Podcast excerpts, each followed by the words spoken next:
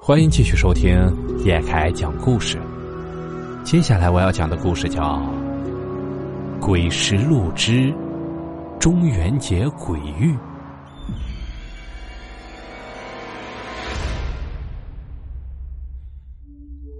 二零一四年啊，我和朋友魏小晨找了份装修的临时工作，老板当时承诺的很好，说每个工程结束都会准时给结账。可是几个月干下来啊，除了基本的生活费，一分钱都没给。这天啊，我和魏小晨跟老板要钱又没要到，一生气啊，从工地上跑了回来，找了一个小烧烤摊喝起了啤酒。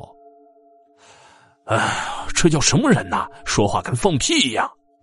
哎呀，跟他生气有啥用啊？喝酒吧。这小陈是个急脾气。今天跟老板吵了一架，回来后也没有消气儿，絮絮叨叨的听他发了一晚上的牢骚。哎呀，没见过你这么窝囊的！今天你不拦我，我就揍他了。我们俩的酒也没有少喝。回家时走在路上，发现空气里到处都飘扬着纸灰，一股股黑烟呛得人睁不开眼睛。我们这才发现，原来马路上。到处都有人在烧着黄纸，还有纸扎的金银元宝，还有人啊在十字路口撒白面做的小馒头。我们这才明白，原来今天是传统的中元节，也就是俗称的鬼节。传说今天鬼门打开，所有的鬼魂都会出来享受香火。我和小陈呢都不是那种迷信的人，对这些完全不能理解，更不会去做。我们俩喝了酒，想抄个近路回家，就拐进了精武路里面的一个小胡同。谁知道刚拐进胡同，小陈一脚踩在了一堆纸灰上，正好这时一阵风吹了过来，呛得我和小陈呐满头满脸都是纸灰，而且随着呼吸，嗓子里都是，别提多难受了。这小陈的火呀，一下子就窜了上来，一脚踢翻了路上供养的馒头和蜡烛。并且啊，他还觉得不解气，把那些洒落在路上的小馒头都给踩扁了。小陈，你别这样，这样不吉利啊！一路踩过去，被他踩烂馒头和蜡烛不计其数。而小陈根本听不进去我的劝告，只管发着自己的脾气。我才不信这些乱七八糟的东西啊！难道死鬼也来欺负老子？我让你们吃，让你们吃，吃个屁呀！好了好了，别闹了，咱们快点回家睡觉吧。直到他的脾气发的差不多了，我们才晃晃悠悠的又向家里走去。喝的啤酒很多，半路上我去墙角小便，小陈就在我身后等着我。可是我正在小便的时候，突然发现身后没了声音。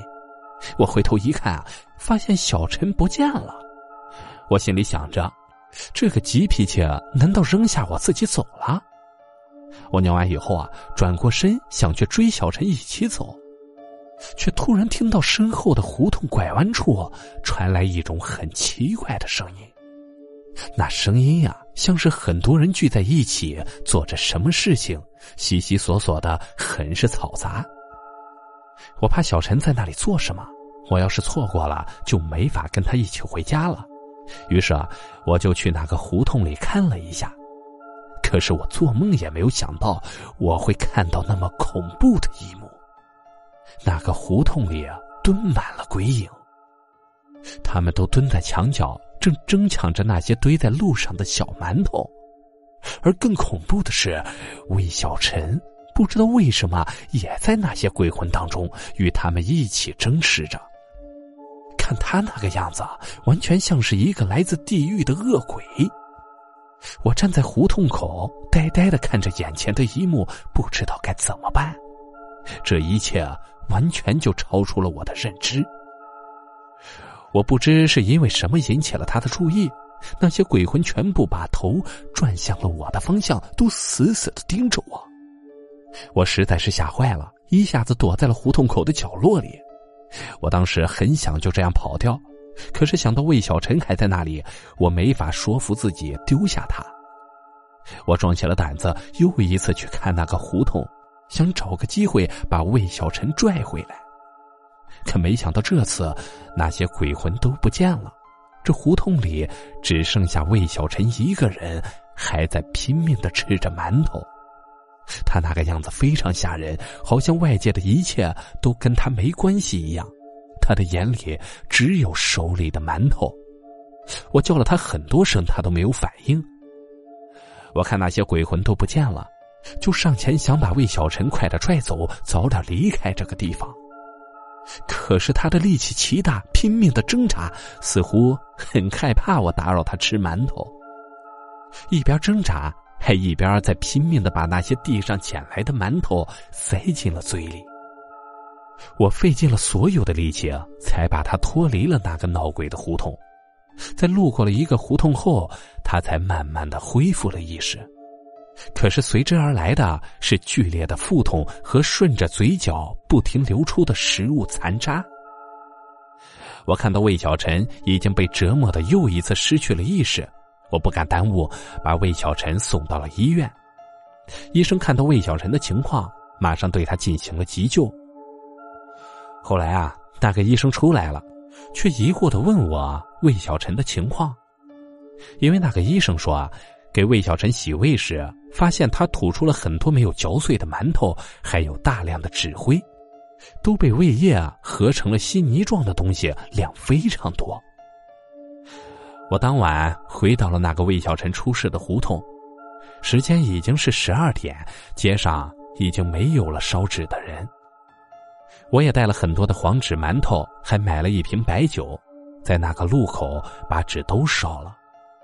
看着纸灰打着卷儿飞向了天空，我觉得有很多的传统和习俗是永远也不能忘记的。